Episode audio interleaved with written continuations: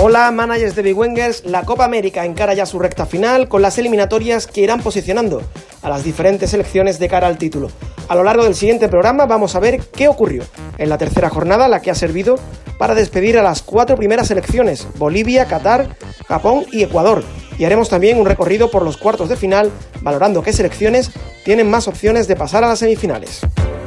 Antes de ello, recordaros que es fundamental que mantengáis un mínimo de 11 jugadores en vuestra plantilla, ya que las posiciones vacías restan, pero que también es muy recomendable vender a todos aquellos jugadores que ya no vayan a disputar más partidos.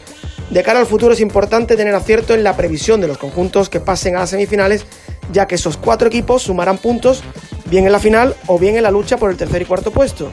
Y también es interesante ir haciéndose con jugadores que no estén gozando de muchos minutos por si finalmente tienen alguna oportunidad o por si sus técnicos deciden alinearlos en el partido por la tercera plaza. Y comenzaremos por el grupo A en el que Brasil y Perú se jugaban el liderato y en el que no hubo color.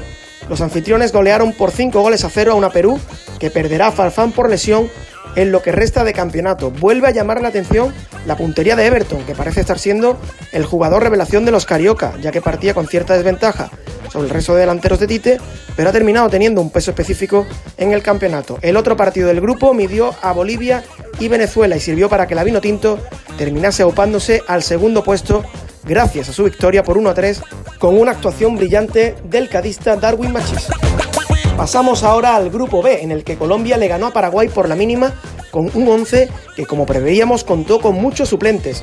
Eso sí, Queiroz tuvo que tirar de James para tumbar a la selección paraguaya, que estará en los cuartos de final a pesar de no haber ganado ningún partido en la primera fase.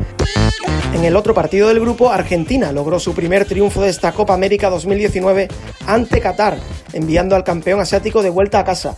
Agüero y Lautaro Martínez fueron los jugadores más destacados del albiceleste gracias en buena parte al valor de sus goles. Por último, en el grupo C, Ecuador y Japón empataron a un tanto y la igualada no le sirvió a ninguno de los dos, que cayeron eliminados y que dieron el pase a cuartos a Paraguay.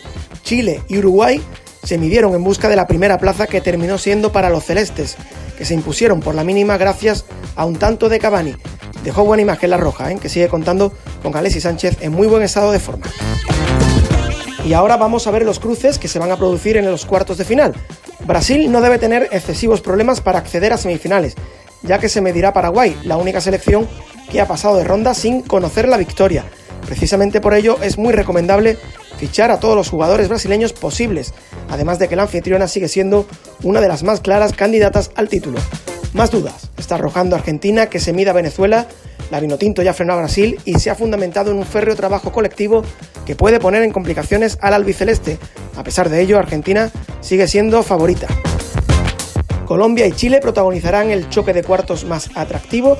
Ambas selecciones están firmando un buen campeonato y es una pena que una de las dos vaya a tener que irse a casa tan pronto. Colombia parte con cierta ventaja porque cuenta sus partidos por victoria, pero es sin duda el choque más abierto de esta ronda de cuartos de final. Por último, los cuartos se cierran con el duelo entre Uruguay y Perú, en el que la selección de Tavares se perfila como aventajada. Si se cumple la lógica e impera la diferencia a nivel futbolístico, es muy probable que fichar jugadores uruguayos termine siendo altamente rentable.